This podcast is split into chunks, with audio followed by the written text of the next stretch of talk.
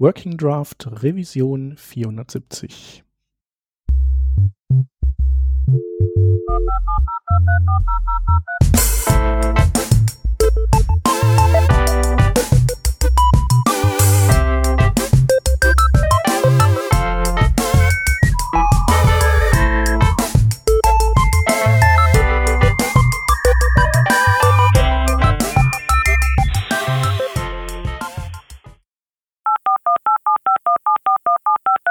Diese Revision von Working Draft wird euch präsentiert von Factorial.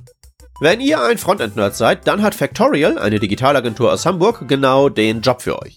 Als Frontend-Developer bzw. UX-Engineer werdet ihr bei Factorial Teil eines internationalen und interdisziplinären Teams und dürft User-Interfaces nach allen Regeln der Kunst bauen. Nicht nur werdet ihr das feinste Frontend-Tooling zu Felde führen, sondern die wirklich wichtigen Dinge des Frontends, wie Accessibility, Semantik und Webstandards, die werden bei Factorial genauso ernst genommen, wie es sich gehört. Und dabei ist egal, ob ihr vor Ort in Hamburg seid oder die Stelle vom anderen Ende der Welt aus antretet. Bei Factorial gibt's Flexwork, das Fortbildungsfüllhorn will immer angezapft werden und das respektvolle Arbeitsumfeld steht an erster Stelle.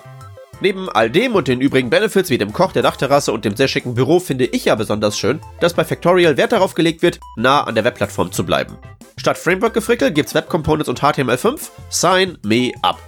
Kommt mir zuvor, solange ihr könnt und bewerbt euch jetzt auf factorial.io slash jobs. Nochmal zum Mitschreiben, factorial.io slash jobs für euren neuen Job als Frontend-Developer bzw. UX-Engineer. Wir danken Factorial für die Unterstützung von dieser Revision von Working Draft. Hallo zu einer neuen Folge von Working Draft. Wir sind heute zu viert. Da hätten wir einmal den Hans. Hallo. Dann haben wir die Vanessa. Servus. Ich bin der Shep und wir haben auch wieder einen Gast, und zwar den Matthias Ott. Hallo Matthias. Hallo zusammen. Ich freue mich sehr hier zu sein. Ja, wir uns auch. Genau. Wurde höchste Zeit. Ja.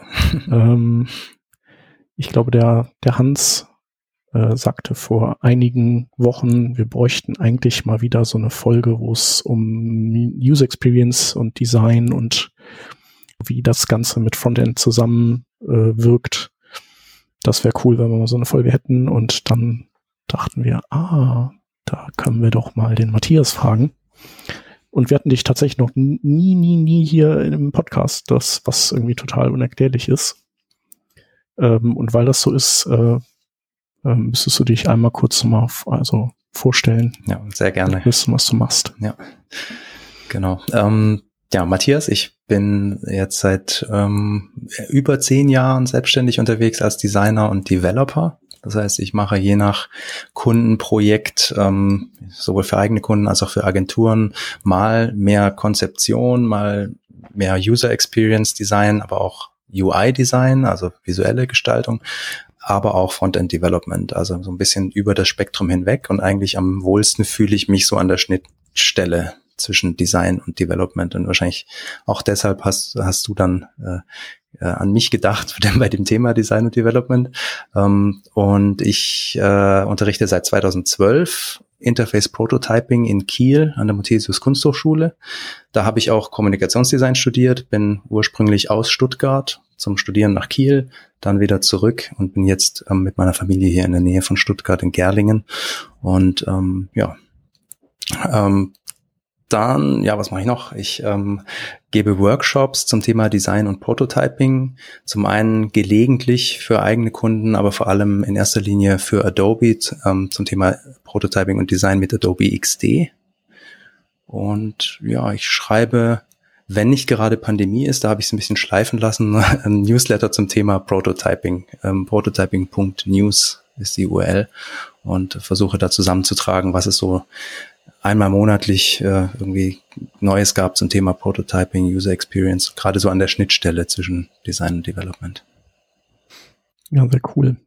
Wir haben eben schon festgestellt, dass wir äh, witzigerweise mal vor einigen Jahren, ähm, 2013, 14, 15, so um den Dreh ja. irgendwie äh, mal in einem Call zusammen waren, sogar für irgendeinen Kunden. Ich hatte das gar nicht mehr auf dem Schirm, aber dir war es noch so bewusst, was ja genau. super witzig ist nach den Jahren jetzt. Ja. Ähm, ja, cool, dass du dabei bist. Ähm, und auch, was mich auch gewundert hat, weil man irgendwie deinen Namen ja doch öfter in, in der Community auch wahrnimmt, dass du noch nie bei uns zu Gast warst. Ähm, umso besser ist es, dass wir jetzt darüber sprechen können. Ich freue mich ja, sehr. Ich möchte ja. das Lobhudeln übrigens noch einmal kurz äh, nochmal verlängern. Und zwar, du bloggst ja wahnsinnig viel auch. Du bist ja voll die Maschine. Ja, ähm, ja. Und das sind das auch echt tolle, also einfach auch super Blogpost. Also kann ich auch einfach nur total empfehlen und müssen wir auch verlinken. Äh, habe im letzten Jahr eine, eine 100 Post Challenge, jeden Tag einen Post äh, gestartet. Habe es dann irgendwann so um die 60 äh, natürlich grandios dann äh, scheitern lassen, weil es einfach nicht kaum zu schaffen ist. Mhm. So, aber ja, ich gebe mein Bestes. genau. Ja, also auf jeden Fall Hut ab. Ich kann das nicht. Deine waren aber auch schon, also die letzten waren doch auch sehr, sehr erfolgreich und äh, ja, oder? Ja, ja, doch schon, aber eben nicht so, nicht so zahlreich. Das reicht nicht ja. mehr für den kostenlosen äh, Netlify-Account. Streckenweise nicht, nee, genau. genau. Der Chef hat immer so kontroverse Themen dabei. Ja. Ähm, da äh, kommen dann so viele Leute und suchen die Kom Kommentarsektion und finden sie nicht. Ja, äh, alles wegflamen da drin. Ja, da machen sie das auf äh, Hacker News oder so. Hm. Genau. ja, ich müsste mal wieder, ich habe so ein paar Themen. Ach ja, genau. Und der Matthias ist auch immer derjenige, der, der dann auf Twitter irgendwie äh, sagt, äh, das, was du hier gerade als Tweet abgelassen hast, Do it. sollst du dringend mal bloggen. Ja. Und äh, genau, eigentlich hat der Matthias mich auch überhaupt zu dem Blog gebracht. Ah.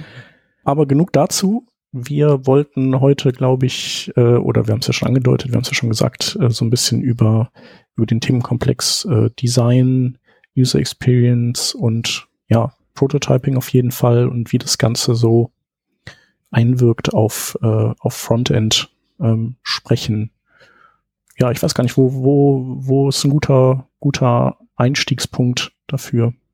Ich denke, wir hatten auch, auch vorher schon im Vorgespräch gesprochen. Hans meinte, es macht vielleicht der Sinn, am Anfang mal kurz sich zu überlegen, wo stehen wir momentan so mit, mit dem Thema? Also Designer und Developer, Zusammenarbeit zwischen den beiden mhm. ja, Gewerken sozusagen. Also wie, ähm, wie läuft es so? Vielleicht auch, wo kommen wir historisch her so ein bisschen? Also wie, wie kam es dazu? äh, dass es jetzt so ist, wie es ist.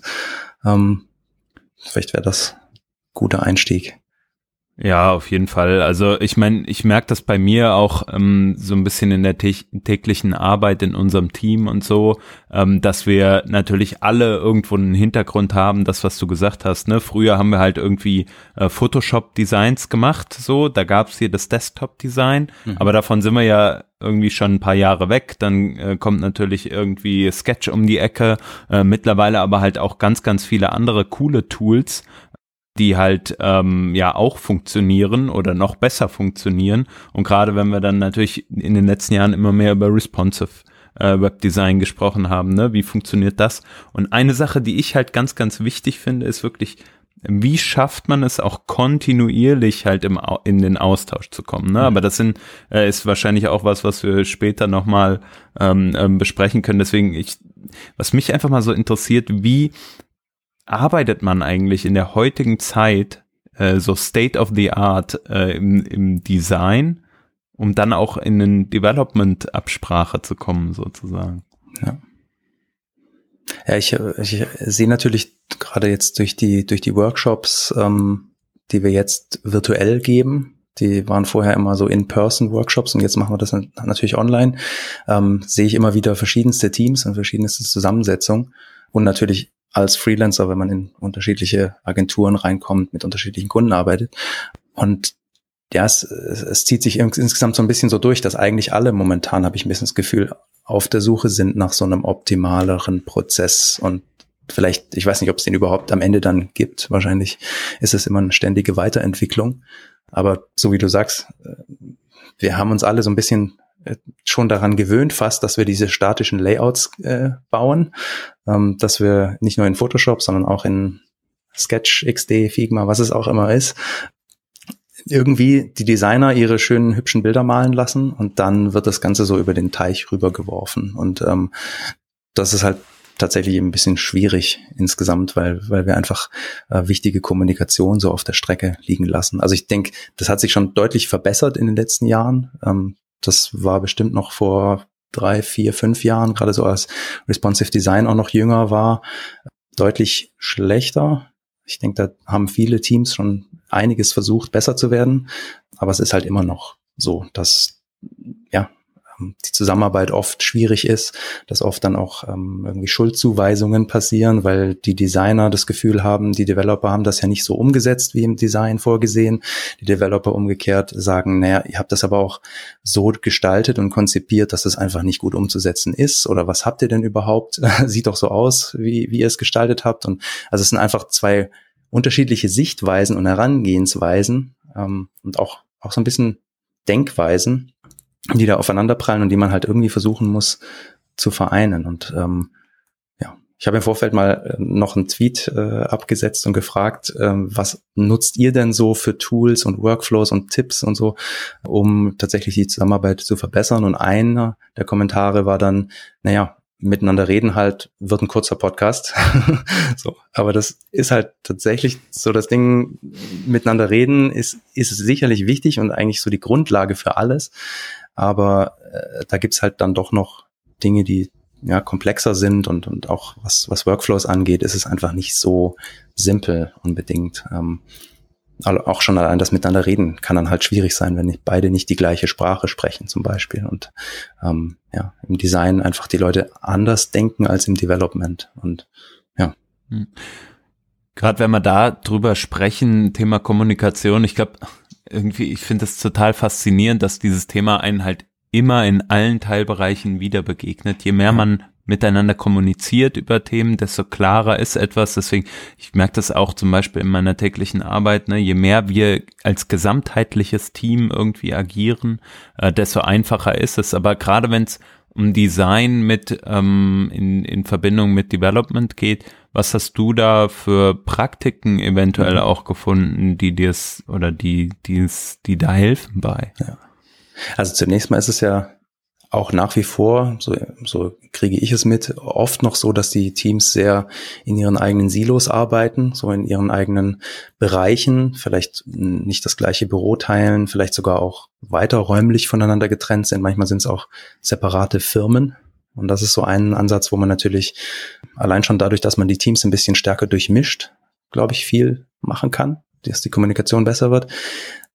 Außerdem glaube ich halt, dass ähm, man allein schon dadurch was gewinnen würde, wenn man die Leute früher einbindet in den Prozess. Also klassisch im Wasserfallprozess ist es ja dann oft so noch, dass ähm, erstmal konzipiert wird, danach gestalten die Designer und dann ganz zum Schluss kommt es dann ins Development. Und eigentlich ist so jeder, jeder Prozess in sich relativ abgeschlossen. Und ähm, ja, ich bekomme es auch oft mit, wenn man, wenn man vorschlägt, dass zum Beispiel Developer früher im Prozess eingebunden werden, dass in den ersten Meetings vielleicht schon jemand aus dem Development mit dabei ist, was glaube ich auch schon sehr wichtig ist, dass das oft dann, ja, abgebügelt wird oder man sagt, naja, wird zu teuer, wenn wir jetzt alle, alle in jeder Phase im Prozess miteinander arbeiten. Das Ding ist halt, dass das vielleicht auch ein bisschen kurz gedacht ist, weil man gerade wenn man die Leute früher im Prozess einbindet, ähm, wenn man den Input vom Development bekommt und dann auch ähm, vielleicht auch eine Einschätzung bekommt, was ist machbar, was ist umsetzbar, was wird hinten raus vielleicht zu aufwendig und zu teuer. Man spart dadurch dann am Ende wahrscheinlich sich viel Nerven ein und auch Kosten letztlich. Und ähm, das ist auch, das ist, denke ich, mit einer der, der wichtigsten Punkte, die man machen kann. Also, dass man einfach die Leute früh einbindet in den Prozess und letztlich auch gerade diese Silos aufbricht und sagt, eigentlich sind wir alle verantwortlich für das Gesamtprodukt, für das Ergebnis, fürs Endergebnis. Und ähm, es ist jetzt egal, ähm, ob du ein Developer bist, der erst am Ende des Prozesses eigentlich anfangen sollte mit der richtigen Arbeit, in Anführungszeichen. Es macht so viel mehr Sinn, dass über den gesamten Prozess hinweg alle miteinander sprechen. Und man das so ein bisschen etabliert auch, dass das selbstverständlich wird irgendwie.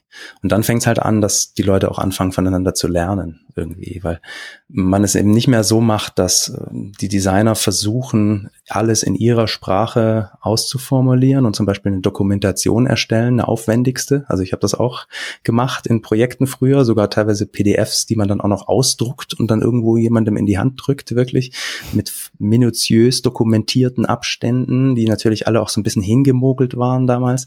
Und dann übergibt man das ans Development und im Development ähm, muss man dann das erstmal alles nachvollziehen auch. Ist ja auch komplex, ähm, eine hundertseitige Dokumentation erstmal durchzuwühlen. Und dann sitzt du da und denkst dann am Ende, naja, ich äh, entwickle es vielleicht annähernd so, aber man schafft es kaum, das dann so umzusetzen.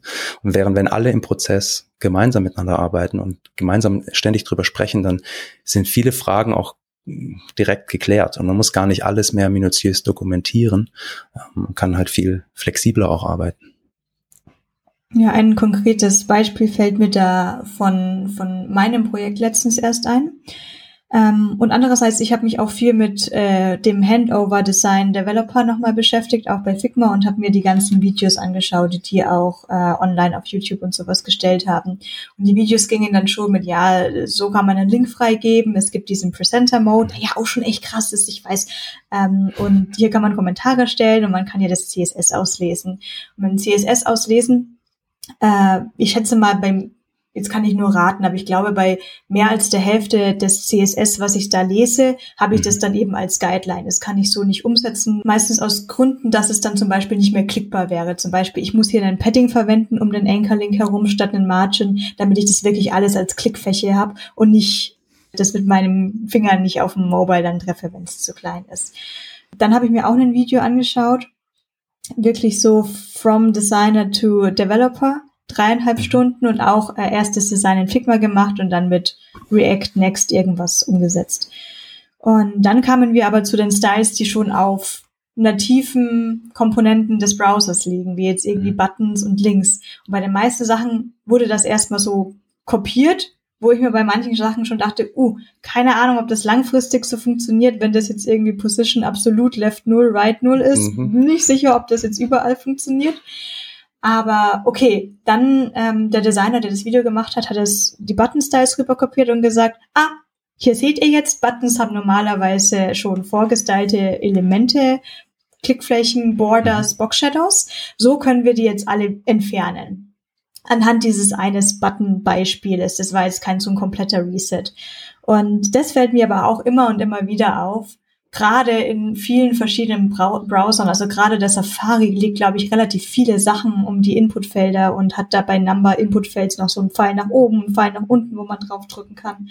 Ähm, dass das sowas ist, wenn ich da die Designer nicht sofort in Slack anpingen kann und sagen kann, äh Leute, ja. der Safari macht da irgendwas, können wir, können wir da mal reden? Weil wenn ich da versuche, das Design genauso umzusetzen, wie es mir vorgegeben wurde, dann kann das Tage dauern wo ich ja. dann wirklich auch Leuten erklären muss, UI ist unfassbar schwer. Leute, ich, ich, ich, ich, ich, ich, ich bin der pro Tag acht Endpunkt, da ist mir völlig egal, was ich mit APIs mache, das läuft. Aber diesen Button, den, den kriege ich heute nicht mehr hin. Und äh, da merke ich halt, wenn ich dann Bescheid sage, hey, das geht so nicht, dass mir dann aber auch wirklich schnell, wenn ich das dann zeige und wirklich im Browser zeige, guck mal wieder, was hier passiert. Und dann kommt, ja, aber gut, wir können auch das hier und so anpassen und dann funktioniert das schon auch. Ja. Ja, es ist auch es ist auch nach wie vor, es ist sehr schwierig, ähm, Cross-Browser gerade ähm, Formularelemente und so weiter umzusetzen. Und ähm, das ist nur eines von den Beispielen, wo halt äh, es oft passiert, dass äh, man im Development sehr, sehr viel Aufwand hat am Ende, aufgrund von einer Entscheidung, die im Design fast schon relativ leichtfertig gefällt wird. Also man einfach sagt, naja, unsere unsere Dropdowns, die müssen halt so aussehen. Und ähm, egal auf welcher Plattform, die müssen immer genau gleich aussehen. Oder ich hätte gern diesen Date-Picker, der muss auch so aussehen. Und das sind halt alles so Elemente hinten raus, äh, wenn es dann ins Development geht, können die wirklich einen lange aufhalten, Tage aufhalten oder auch negative Auswirkungen wir haben auf Performance, Accessibility. Das sind auch so Themen, wo, wo oft ähm, ja, man im Design natürlich sehr, sehr gerne große Bilder verwendet, ähm, vollflächige Videos und alles Mögliche, was hinten raus eben dann wieder Aufwand erzeugt. Und, und äh, auch da, wenn man dann früh miteinander spricht und sich immer wieder häufig austauscht und, und auch kurze Wege hat, und zu, um zu sagen, ey, schau mal, das Element, das du halt gerade, das du mir hier übergeben hast, das du gestaltet hast, ist ziemlich schwierig so umzusetzen in der Form. Lass es uns doch vielleicht irgendwie anders versuchen. Wäre es schlimm, wenn das nicht in allen Browsern gleich aussieht, beispielsweise. Ähm, ja, macht auf jeden Fall Sinn, sich da mehr auszutauschen. Ich habe irgendwie so die das Gefühl, dass halt ganz, ganz viele Teile halt auf so ein Produkt einwirken. Ne? Also ja. häufig ähm, sprechen wir halt irgendwie über Design und Development, aber ähm, um halt ein richtiges Produkt und du hast das eben, Matthias, glaube ich, ähm, genauso gesagt, ne, um halt ein wirkliches Produkt ähm, zu bauen, brauchst du halt verschiedene Teilbereiche, die einfach darauf einzahlen. Das ist ein Design. Ähm, natürlich ist das auch äh, sozusagen, was vielleicht aus einem User-Test rauskommt, ne, was vielleicht auch eine Analyse ähm, der Daten äh, deines Trackings irgendwie ergibt. Dann ist es natürlich auch die technischen Gegebenheiten und ich glaube, was oder was ich persönlich einfach als sehr, sehr wichtig empfinde, ist, dass du all diese Meinungen halt an einen Tisch bekommst ne? Ja. und dass die gleichwertig behandelt werden. Mal hat vielleicht natürlich ein Design ähm, einen Vorrang gegenüber äh, einem, einem Development, aber genauso hat vielleicht auch mal ähm, eine BI-Seite äh, einen Vorrang gegenüber beispielsweise ähm, ähm, einem Design oder ähnlichem, ja. Und ich glaube, dass nur dieses Zusammenspiel halt wirklich zu dem bestmöglichen Produkt äh, kommt. Und ich weiß nicht, was so, ich weiß nicht, was sind deine Erfahrungen, wenn es in so Produktteams oder generell in, in Development slash Produktteams geht? Wie schafft man es da auch als Designer slash äh, Developer auch alle Leute halt wirklich in so einen Prozess zu involvieren? Wie kriegt man das hin? Auch schon früh äh, zu Anfang gleich. Ja. Auch, auch da wieder gibt es natürlich ähm, mehrere Werkzeuge. Also Kommunikation, wie gesagt, ist eines, ähm, dass man da versucht, es zu stärken. Ähm, ein Thema, das mir immer am Herzen liegt, nicht nur weil ich es unterrichte, ist halt Prototyping. Also weil es ein, ein Werkzeug ist, das im Grunde sowohl im Development als auch im Design super genutzt werden kann. Und ähm, ich weiß nicht, wie, wie, wie viele von den Hörern sich äh, unter Prototyping was vorstellen können oder auch allgemein ähm, merke ich, dass Prototyping so ein bisschen oft falsch verstanden wird. Also grundsätzlich ist ja das Bauen von Prototypen erstmal letztlich das Bauen von einem Dummy. Das heißt, wir, wir nehmen ähm, eine Idee, die wir haben oder vielleicht auch ein Konzept für irgendein Interface oder sowas und versuchen das mal mit möglichst wenig Aufwand in möglichst geringer Zeit zu bauen, um irgendwie Erkenntnisse rauszuziehen, um zu schauen, funktioniert denn das, was wir uns überlegt haben, auch in der Praxis? Also kommt da was Sinnvolles bei raus? Und ähm, das kann man natürlich so einsetzen, wie es oft auch verstanden wird, dass man High-Fidelity-Prototypen baut, also sehr aufwendige Prototypen mit, ja, die, die sich fast schon wie ein fertiges Interface anfühlen. Aber man kann es halt genauso auch nutzen, um im Development beispielsweise einfach mal einen schnellen Dummy zu bauen, um die Daten von der API zu ziehen und das dann weiterzugeben ans Design und zu sagen, guck mal hier, das sind die Daten, mit denen wir arbeiten. Ähm, schaut mal, was ihr daraus machen könnt. Oder ähm, allein schon zu testen, wie schnell sind die Requests. Ähm, macht es überhaupt Sinn, dass wir irgendwie für jeden, also dass wir mit einzelnen Requests arbeiten, müssen wir irgendwas ähm, in die Datenbank importieren, was auch immer. Also dass, dass man tatsächlich diese Prototypen nicht nur nutzt, um ähm, fertige High-Fidelity User Interfaces sich auszudenken, sondern wirklich gezielt im Prozess auch für ganz kleine Fragestellungen benutzt. Und letztlich kann alles Mögliche ein Prototyp sein. Prototyp kann äh, natürlich sowas hoch aufgelöstes, ein, ein High-Fidelity-Prototyp sein, aber es kann auch irgendwie nur ein ganz kleiner Code-Pen sein, in dem ich eine Sache ausprobiere, diese kleine Animation, wenn ich auf den Button klicke, wie der Tooltip aufgeht und wieder zugeht. Und dann übergebe ich diesen Prototypen den ich vielleicht als Designer gerade so hinbekommen habe mit HTML, CSS, ähm, übergebe ich dann ans Development und dann spricht man schon eher ein bisschen so eine Sprache. Und das ist tatsächlich was, was ich glaube, was noch nicht oft genug gemacht wird, auch in den Abläufen, dass man eben nicht so sehr in fertigen Layouts beispielsweise denkt oder fertigen ja, finalen De Deliverables, wie man so schön sagt, sondern dass man eher die Tools und auch Prototypen zum Beispiel nutzt, ähm, um Entscheidungen zu fällen. Um gemeinsam zu überlegen, ähm, an welchen Stellen haben wir Probleme, wie können wir diese Probleme schnell lösen, was sind die Knackpunkte in unserem Produkt und unserem Design ähm, oder auch im, eben im Development und dass man gezielt dann immer eben kleine Prototypen baut und nutzt und dann eine Entscheidung fällt und dann kann man eben weitergehen, weil auch Design und Development ja eigentlich immer eine, eine Anreihung von verschiedenen Entscheidungen sind, die am Ende zum Produkt führen. Also ich muss mir ständig im Prozess irgendwie überlegen, ist das jetzt die richtige Design zum Beispiel, die richtige Schrift, die richtige Farbe, die richtige Schriftgröße, ähm, der richtige Kontrast, solche Sachen.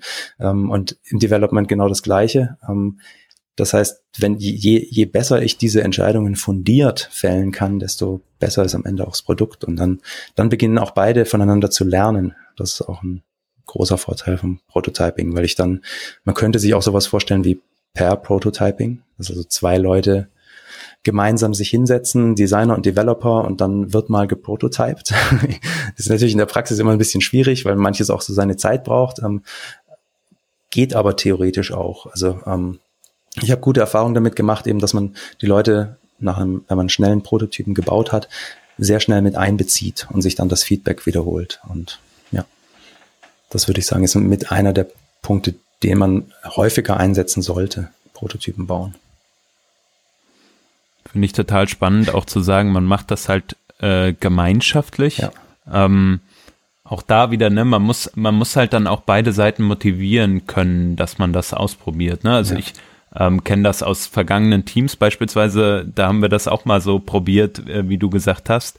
Und am Anfang war das total ähm, spannend, auch die Motivation zu schaffen, ne, auf beiden Seiten, sowohl im Development, dass man auch sagt, ja, man lässt sich darauf ein, dass jetzt auch ein Designer, eine Designerin neben mir sitzt und ich bin in der Lage, in dem Moment dann mal so ein bisschen an den Styles rumzuarbeiten. Mhm. Das ist vielleicht noch intuitiver, aber genauso umgekehrt, ähm, vielleicht auch äh, als Entwicklerin oder als Entwickler ähm sozusagen ähm, daran zu kommen an den Designprozess sozusagen, mhm. ja, weil dann ist es ja auch immer, ja, bei Design soll ja auch im Design äh, passieren und nicht in ja, ja. Äh, sozusagen im Development und Developer sollen jetzt nicht den Einfluss äh, krass aufs Design haben. Ne? Also ich finde das schwierig, halt äh, manchmal beide Seiten auch gleichzeitig zu motivieren, äh, sich auf sowas einzulassen.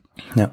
Ich denke, das könnte auch ganz oft eine Deadline-Frage sein. Also ich sehe es halt oft, auch wenn Teams schon cross-functional sind, dass es irgendwie im Endeffekt gibt es irgendeine Deadline und mhm.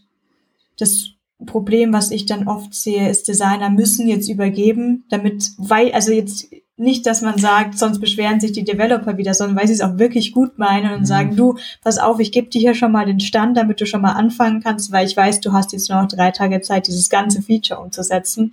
Und dann ist es natürlich auch wirklich schwer, wenn man noch weiß, puh, ich müsste eigentlich hier noch einen Test schreiben, ich müsste eigentlich dies noch machen, ich muss noch das Backend anbinden, dann zu sagen, komm, nimm, nimm dir mal einen Kaffee, wir schauen uns das mal in Ruhe an, ob das überhaupt alles benutzbar ist. Und das führt vielleicht dann eher dazu, dass man irgendwann so am Wochenende seine eigene App mal verwendet und sich denkt, hm, aber ist das vielleicht nicht sogar schon ein Schritt zu spät, mhm. wenn, wenn halt äh, Designer schon so an diesem Punkt sind ähm, und, und man sagt so, hey, ich mache jetzt hier mal was oder als Developer ist man an, die, an dem Punkt und sagt, okay, ich habe jetzt hier schon mal ein bisschen Code geschrieben. Ne?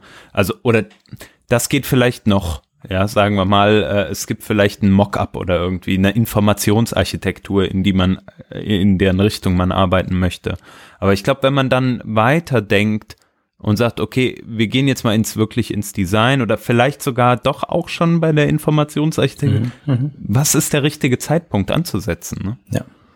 Also ich würde auch sagen, wenn man schon an dem Punkt ist, dass quasi das Design fertig in Anführungszeichen ist, da sollte auf jeden Fall der Input vom Development schon da sein. Also da sollte sollte man sich schon ausgetauscht haben und das da sollten die Designer auch wissen, dass sie nichts übergeben, ja, wo, wo im Grunde dann am Montag man einen Anruf bekommt und äh, dann erstmal nochmal ein Meeting braucht, um, um erstmal zu schauen, kriegen wir das denn überhaupt umgesetzt? Also es ist wirklich, ja, aber es ist natürlich auch immer tatsächlich das ist eine Budgetfrage, eine Zeitfrage, eine Kostenfrage. Aber wenn wir ja, also es ist halt tatsächlich, wenn, wenn wir ein bisschen früher auch ansetzen, ähm, glaube ich, spart man hinten raus sich viel Abstimmung und auch viel Ärger. Und das, das äh, setzt man immer nicht so richtig in Relation zueinander, dass man ähm, hinten raus natürlich tatsächlich was einsparen kann. Und ähm, ja. Ja, genau. Ich sehe hier eben diesen, diesen Teufelskreis, so dann, dass Developer müssen irgendwie noch die letzten Bugs fixen und ja. haben gerade so einen Sprint hingelegt und wollen dann eigentlich schon jetzt beim neuen Zyklus und dann kommt so eine Retro und dann heißt es, wir machen das jetzt alles besser. Developer brauchen noch einen Tag zum Durchschnaufen. Ähm, neues Feature kommt rein, neue Deadline kommt rein. Äh, Designer müssen, müssen auch wieder lossprinten. Und ich finde auch schon, dass es, es muss schon auch irgendwie von außen einfach die Struktur gegeben haben, dass man so einen angenehmen Work-Modus hat, das auch die Zusammenarbeit dann erlaubt und man nicht das Gefühl hat, ich, ich kann mich jetzt nicht gerade auch noch darum kümmern. Ich hm. muss doch eh schon quasi noch die fünf Bugs fixen und morgen muss ich ja gefühlt eh schon wieder dann mit dem Neuen anfangen.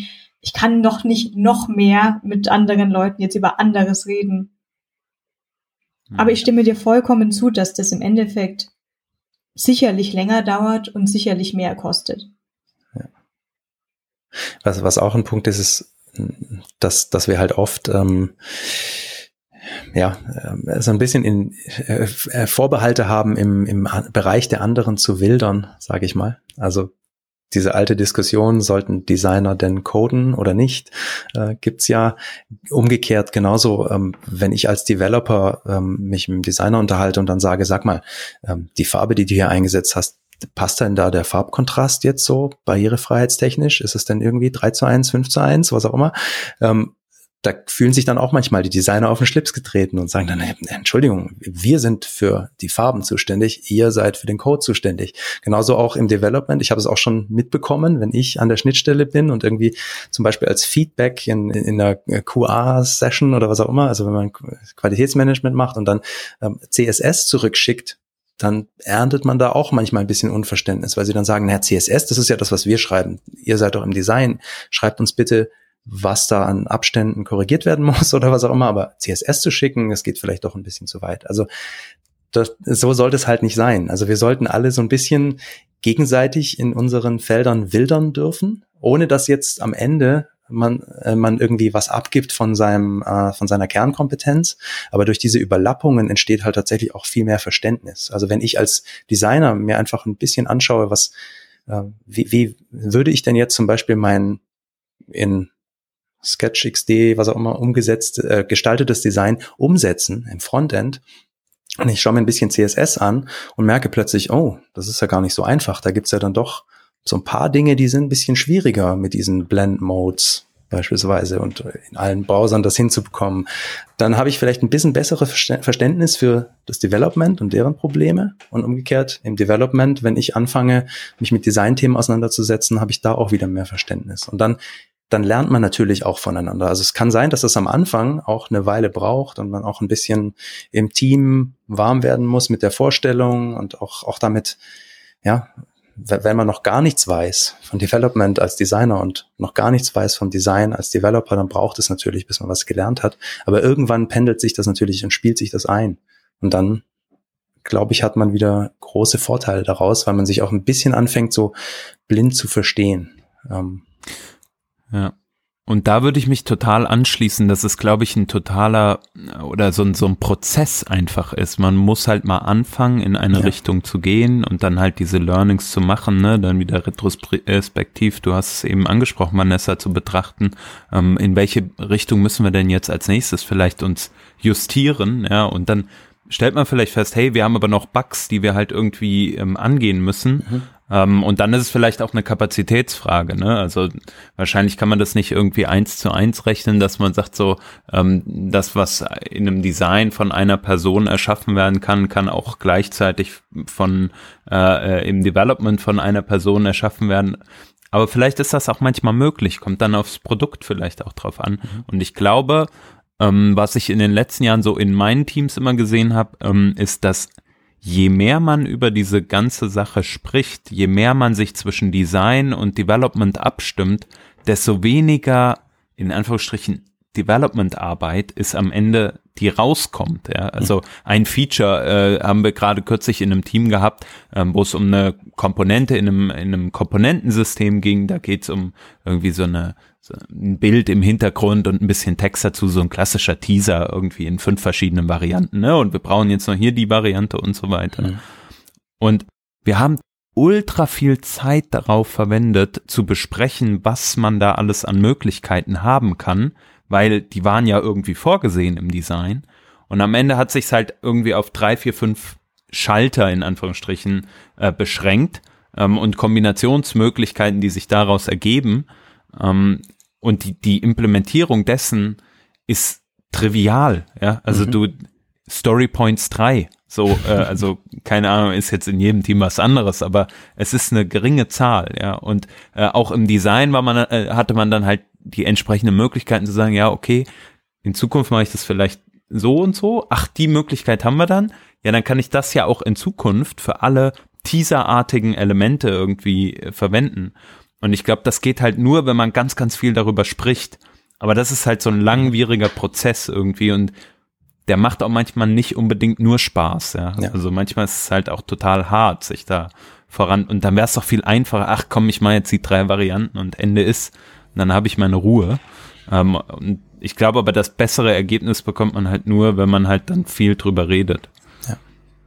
Ja, es kann, kann, kann auch schmerzhaft sein, wenn man, wenn man so ein Neues lernen muss und sich so ein bisschen rausbewegt aus, aus seiner Komfortzone. Und es fällt ja auch nicht jedem unbedingt alles gleich leicht und es muss auch nicht jeder Developer jetzt gleich zum Designer werden und umgekehrt. Also, aber so diese Schnittmengen irgendwie nach und nach zu vergrößern, ist, glaube ich, ganz gut. Und dann, dann arbeitet man sich halt auch nach und nach so ein bisschen so ein, ja, so ein, wie soll man sagen, so eine Art Basis-Toolset ähm, erarbeitet man sich. Also, wo man einfach genau weiß, bestimmte Dinge haben wir schon mal in der Vergangenheit so und so gelöst, das passt eigentlich gut und ähm, dann wissen die Designer, das lässt sich auch umsetzen im Development und die Developer umgekehrt haben auch dann das gute Gefühl und das Vertrauen in die Designer, dass die ihnen nicht irgendwas ähm, vor die Füße werfen, was nicht umsetzbar ist ungefähr.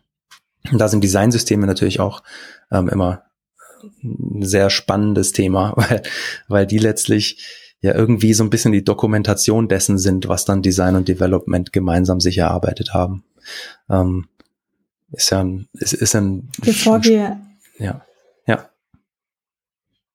Bevor wir jetzt in die Designsysteme einspringen, weil ich glaube, wir werden einige Zeit mit Designsystemen ähm, verbringen, eine Möglichkeit oder eine gute Technik wäre auch noch Chap Shadowing zu machen. Ich habe keine mhm. Ahnung, was ich auf Deutsch zu sagen soll, aber einfach mal sich ohne jetzt eben was tun zu müssen oder selbst proaktiv sein zu müssen, sich dann, gut, das geht jetzt während Corona schlecht, aber wir haben ja alle Screensharing, ähm, äh, einen Tag lang neben eine andere mhm. Person zu setzen und eben zuzuschauen. Ich habe, als ich studiert habe, habe ich Medieninformatik studiert und hatte auch wirklich einen großen Human, Entschuldigung, Chef, Mensch-Maschine-Interaktionsbereich dabei und äh, eben auch UX-Design. Ich bin unfassbar schlecht im UI-Design. Ich habe auch wirklich gar keine Übung und es fällt mir extrem schwer. Ich kann auch nicht, ich kann auch nicht mal Strichchen, Strichmännchen mit der Hand malen. Aber UX-Design fand ich auch immer sehr spannend. Und es während meiner ähm, meiner Studienzeit war das normal, dass ich UX-Design gemacht habe und in der nächsten Vorlesung habe ich Java programmiert und im nächsten Design habe ich Psychologie gehabt, damit ich was von Gruppierungen verstehe. Und es kam dann wirklich erst, und da war ich im Startup und da war das auch noch normal. Dann macht man halt irgendwie das UX-Design, macht irgendwie, macht irgendwie der Gründer macht das UI-Design und mhm. keine Ahnung, wer eigentlich programmiert. Aber das, als ich dann später in größere Firmen kam, dann wurde ich immer so mehr. Ich habe mich auch so gewundert, dass ich dann teilweise wollte ich Feedback geben zu dem UX-Design, weil ich mir dachte, hm, du, ich glaube auf Mobile und bla bla bla. Und dann, was du vorher gemeint hattest mit, das war dann auch so, ja, nee, Design ist doch mein Bereich. Und das, das war dann erst später im Berufsleben, wo ich mehr und mehr quasi diese, diese Schubladen gesehen habe. Und vielleicht auch, wenn an dem Tag noch nichts komplett proaktives, jetzt effizientes dabei rauskam, dass man sagt, oh, wir werden auf jeden Fall diese Komponente jetzt so und so stylen, weil so macht es am meisten Sinn, danach implementiert zu werden. Ich denke, da gewinnt man schon mal einfach durch einen, vielleicht auch nur einen halben Tag oder sei es zwei Stunden, extrem viel Einblick in, was eigentlich wirklich auch die Verantwortungsbereiche der anderen Personen sind. Mhm. Ich könnte mir vorstellen, dass EntwicklerInnen das auch wirklich unterschätzen, was DesignerInnen teilweise eben leisten müssen, weil weil dann Projektmanager kommen und sagen, hey, wir brauchen das, andere Projekt Projektmanager kommen, nee, wir brauchen aber das. Und dann kommen irgendwie die Developer sagen, ja, wir brauchen aber die Page Speed, wir können hier dieses Video nicht anzeigen. Ja. Und dann stehen die ja auch die ganze Zeit zwischen Tür und Angel und sagen, ja, wem soll ich jetzt denn jetzt am gerechtesten machen? Ja. Ja, Gut. definitiv auch ein, auch ein guter Ansatz, dass man halt einfach den anderen über die Schulter schaut, ähm, wenn man, wenn man nicht zwingend jetzt gemeinsam an einer Sache arbeitet, aber einfach auch Einblicke zu bekommen und auch ein bisschen das Verständnis zu erhöhen. Weil das ist, es ist, es ist tatsächlich ein bisschen wie zwei unterschiedliche Sprachen. Die Designer denken einfach dann anders. Äh, äh, Im Development ähm, ja, denken die Leute auch wieder ein bisschen anders. Also es wird ja manchmal von den zwei Gehirnhälften gesprochen, die ja in dem Sinne nicht wirklich so existieren, wie man es vielleicht früher dachte. Ja. Ähm, aber trotzdem ein bisschen so ist es ja, ein klein wenig. Also mir fällt es auch auf, wenn ich in einem Projekt mehr Development gemacht habe und dann im nächsten Projekt wieder mehr visuell arbeiten soll, dann braucht es ein bisschen wieder Umgewöhnungszeit. Ähm, ja, und dann gibt's natürlich auch noch die fachlichen Sachen, also die, die Entscheidungen, die beispielsweise im Design gefällt werden aufgrund von irgendwelchen theoretischen Dingen, die, die, die dem zugrunde liegen. Also beispielsweise Farbtheorie. Warum verwendet man bestimmte Farben und ähm, andere vielleicht nicht unbedingt? Was haben die für, für emotionale Auswirkungen eventuell? Wenn man das als Developer dann wieder versteht, kann das dann auch wieder äh, positiv sein. Auch Typografie beispielsweise. Ähm, dass ich einfach auch besser verstehen kann, warum sind bestimmte Entscheidungen getroffen worden und vielleicht bin, bin ich auch irgendwann so weit, mal kritisch nachzufragen, wenn ich irgendwas entdecke, was mir nicht ganz so sauber vorkommt und ich dann sage im Design, warum habt ihr diese Entscheidung eigentlich so getroffen? Also dass man die Rückfragen auch stellt. Ja. Mir ist dann noch als Analogie eingefallen, dass wir das ja eigentlich auch äh, so in Entwicklerinnen Teams eigentlich auch so machen, dass, mhm. dass wir uns auch zusammensetzen mit anderen Entwicklern und sagen, guck mal hier, wir haben jetzt irgendwie im Code den Stil und äh, du weichst jetzt davon ab, wollen wir das nicht irgendwie angleichen oder und dann so, ja, okay, aber ich habe mir auch was dabei gedacht. Also man hat ja auch diesen, auch da diesen Austausch und eigentlich muss man das ja nur weitertreiben. Also, ähm, also das, was man sowieso schon idealerweise pflegt mit seinen Co-Entwicklerinnen, dass man das und äh, vielleicht ausdehnt dann auf die Backend-Entwickler und eben die Designer in beide Richtungen. Ja. ja. Um dann in Richtung Designsysteme zu starten. Was mir noch aufgefallen ist, eins der größten Sachen, und ich weiß nicht, ob das heutzutage mal ein gelöstes Problem ist oder eigentlich immer noch nicht, ist, dass Designer in Tools arbeiten, die absolut sind und man ja. kann Sachen drag and droppen. Und so funktionieren Browser nicht. Es ist relativ. Und das war für mich auch immer eins der größten Probleme. Designsysteme haben schon mal extrem viel Arbeit abgenommen, weil, weil man jetzt schon mal in Komponenten denkt. Und das ist großartig, weil wir denken in Komponenten beim Entwickeln und wir denken in Komponenten beim Design. Das ist schon mal ganz gut. Ja, sehr gut. Viele DesignerInnen haben dann, dann natürlich noch das eher das Problem, dass sie aber wiederum ganze Pages oder ganze Seiten designen müssen und dann ist es irgendwie im Kopf, das das, das, da kriegt man ja Kopfweh davon, wenn man irgendwie dann die ganze Seite designen soll, aber dann wieder an Komponenten denken soll beim Programmieren dann ebenfalls. Und dann entstehen halt diese 8000 Millionen Zeilen Komponenten. Ja, für die Stakeholder braucht man das doch. Ja, ich, ja, ja. Das ist wichtig. Aber ähm, mit Designsystemen an sich kenne ich mich jetzt gar nicht so, so gut aus. Hm. Ähm, kannst du uns erzählen, was ist überhaupt ein Designsystem? ja, also grundsätzlich auch vielleicht vielleicht kurz vorher zu, zu dem Punkt Tools. Ähm, können wir vielleicht aber nachher auch noch kurz drüber sprechen. Empfinde ich aber auch so. Also dass dass wir da jetzt gerade, glaube ich, auf einem ganz guten Weg sind, weg von diesen ganz statischen Tools hin zu Tools, die eher den den Development-Prozess oder auch das das Web oder auch andere äh, digitale äh, Plattformen irgendwie abbilden, auch die Eigenschaften so ein bisschen. Also ähm, ich mach mach das die meiste Arbeit momentan mit Adobe XD und da kann man zum Beispiel jetzt Padding einstellen, also Innenabstand in Gruppen ähm, definieren. Oder wir haben, es hat auch sowas wie Content Aware Layout, wo man Text reinfüllen kann in Textboxen und die wachsen nach unten automatisch. Ja, da würde, ja, als, als äh, Developer denkt man dann, ja, natürlich, klar, wenn ich hier nicht irgendwie einen Paragraph habe und da schmeiße ich Text rein, der wächst nach unten automatisch, auch in der Breite und so. Ähm, äh, relativ fluide alles, aber die Design-Tools haben das halt nicht gemacht. Die haben auch, auch InDesign natürlich, da kam es ursprünglich her, das ist alles noch so sehr, sehr Desktop-Publishing nah in der Denke. Und das löst sich aber so ein bisschen auf, habe ich das Gefühl. Also das ist, ist dann auch gut, so wie du sagst, weil dann nicht nur Designer Komponenten bauen und Developer Komponenten umsetzen, sondern im Grunde auch wir alle ähm, so ein bisschen eine ähnlichere Sprache sprechen. Und äh, es wird dann auch schwieriger im Design, was bunt anzumalen und hinzupinseln, was gar nicht umsetzbar ist. Und äh, macht es dann auch wieder fürs Design leichter natürlich, äh, gute Arbeit zu, abzuliefern und weiterzugeben. Und Designsysteme sind, sind letztlich ein bisschen ja auch aus dieser Not geboren, dass man zusammenarbeiten muss und dass man irgendwie auch versuchen muss, konsistenter und effizienter zu werden im Zusammenarbeiten. Und äh, grundsätzlich ist ein Designsystem erstmal, könnte man sagen, sowas wie ein Style Guide für bestimmte Elemente in einem Design von einer Marke, von einer Firma beispielsweise. Das heißt, wir haben so Dinge wie Farben, Schriftarten, bestimmte Abstände vordefiniert.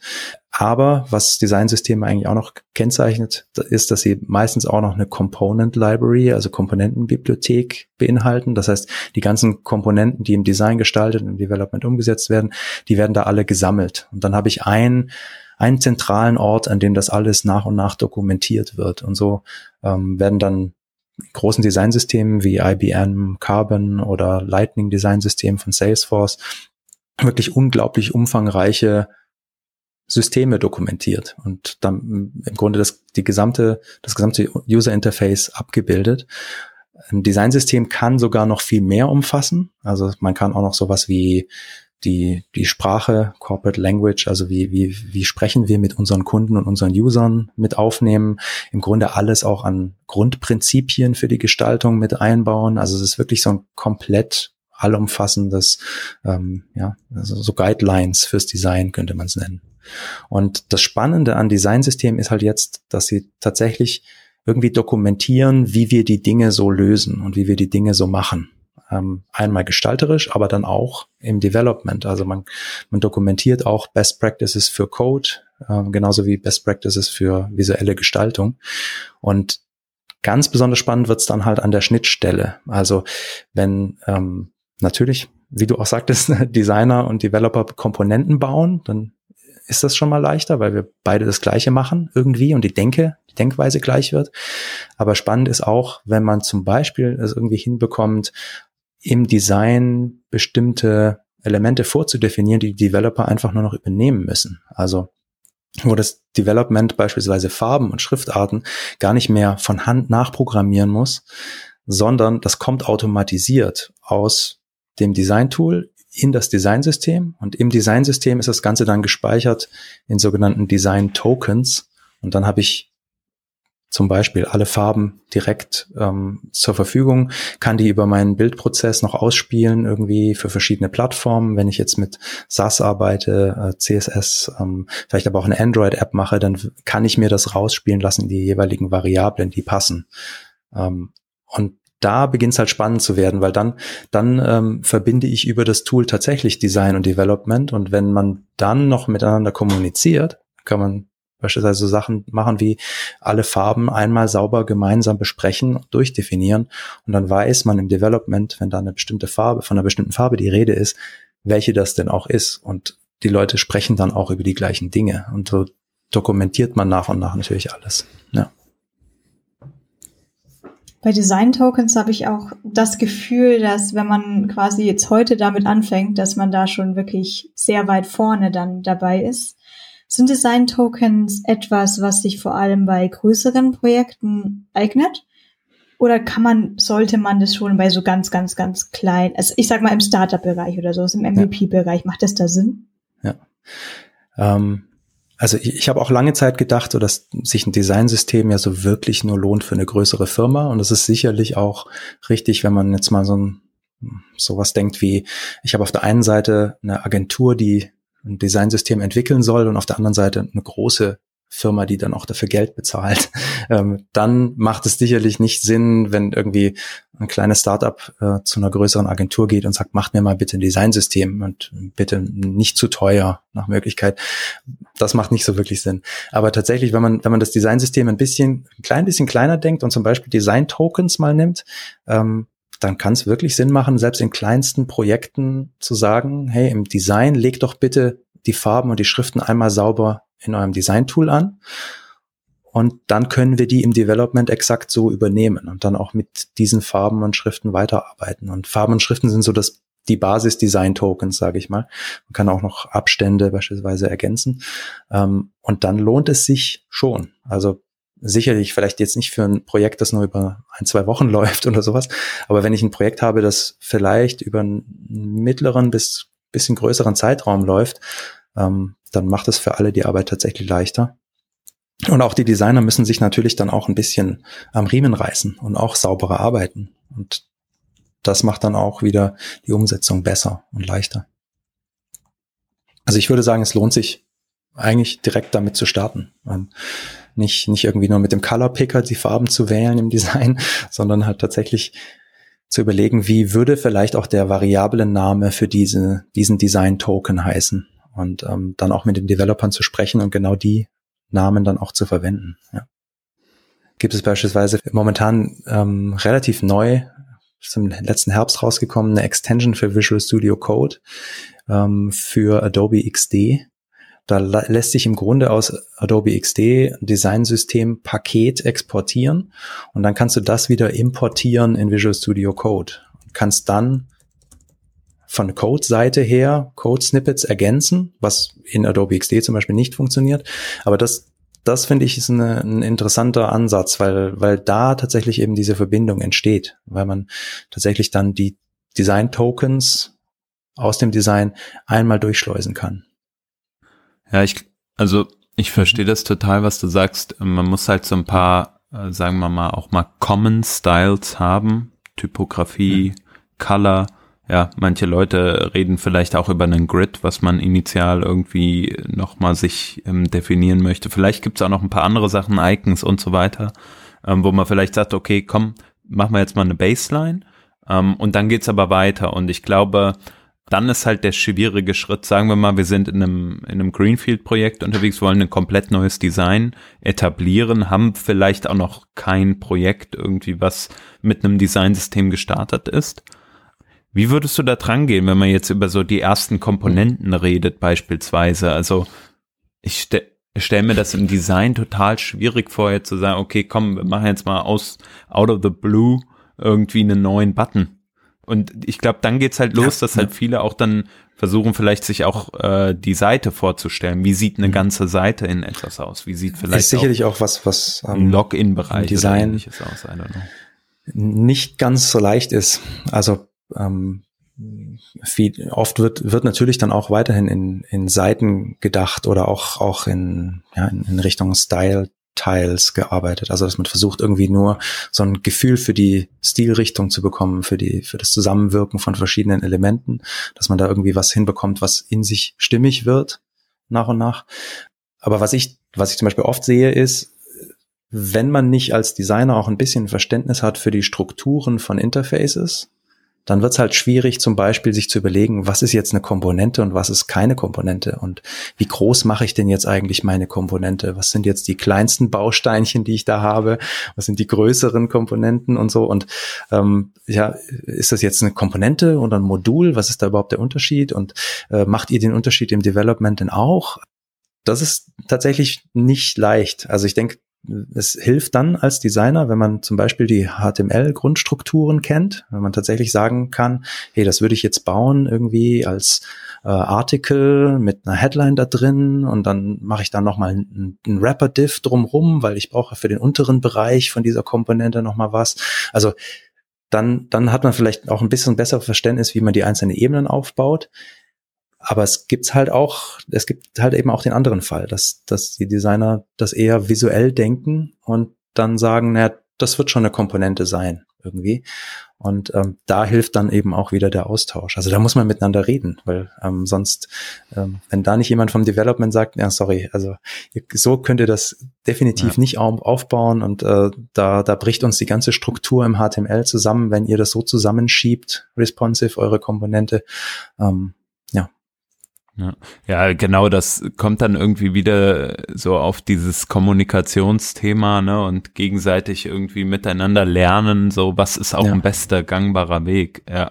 Aber finde ich, finde ich total interessant, ähm, was du sagst, dass man natürlich auch als ähm, Designer es dann halt irgendwie schwierig hat, so einen Start zu machen. Für uns Developer wahrscheinlich einfacher, ne? Wenn wir jetzt sagen, ja, komm, wir bauen mal den Button oder wir bauen mal jetzt irgendeinen Teaser, ist ja kein Problem für uns als Developer. Ein Diff. Ne? Ja, genau. Ja, genau. Machst einen Diff, äh, Headline rein, Teaser fertig. So, ja. zack. Ja. Ich sehe da extrem viele Probleme. Ich fand es deswegen spannend, äh, dass du erst meintest, äh, dass Designer dann überlegen, ist das jetzt eine Komponente oder ist das jetzt eine? Weil ich kenne diese Gespräche von Developern. Und zwar Stunden. Natürlich auch, ja, genau. Und ich glaube, wir haben da fast, fast sogar die gleichen Probleme. Ich denke, es ist einfach intuitiv mittlerweile gelernt, dass wenn irgendwas so eine Border hat und Padding nach innen, aber dann eben kein Margin nach außen, sondern das sollen dann die, die Elternkomponenten machen. Das ist so Komponente.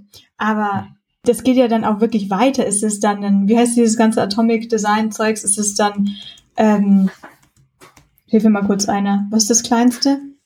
Ist das ein Atom, oder? Atom, ja. Atom. Dann, dann Moleküle, Moleküle, und so. Oh, ein Organismus, oder?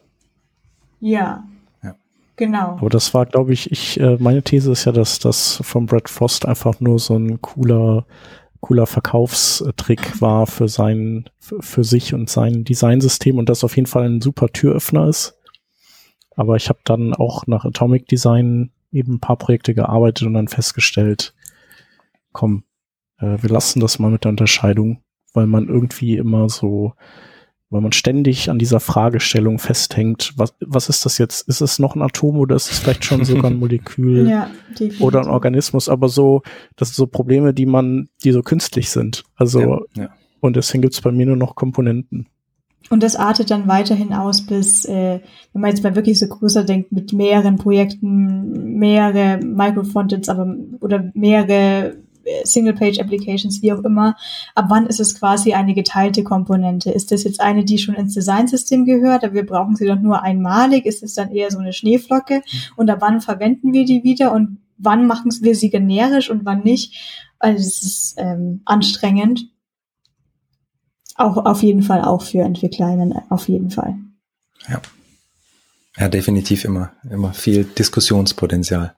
Also ich, ich mache inzwischen auch eigentlich nur noch Komponenten. Also hatte noch so einen Zwischenschritt mit Modulen. Aber was ist dann genau ein Modul? Geht ein Modul über die Seitenbreite und deshalb ist es ein Modul? Oder also wie, wie definiere ich das dann wieder? Ähm, von daher mache ich jetzt auch immer Komponenten und verschachtel dann vielleicht auch mal Komponenten in Komponenten. Ja, da könnte man bestimmt noch eine ganze Sendung mitfüllen, wie wir jetzt äh, auch vielleicht in einem Development äh, dann ähm, ähm, so Komponenten äh, basiertes Development machen. Aber ich glaube, mittlerweile in den letzten Jahren hat sich das ja auch ganz stark schon durchgesetzt, einfach durch die JavaScript-Frameworks, die wir irgendwie haben. Ne? Dann haben wir natürlich noch unsere Styles.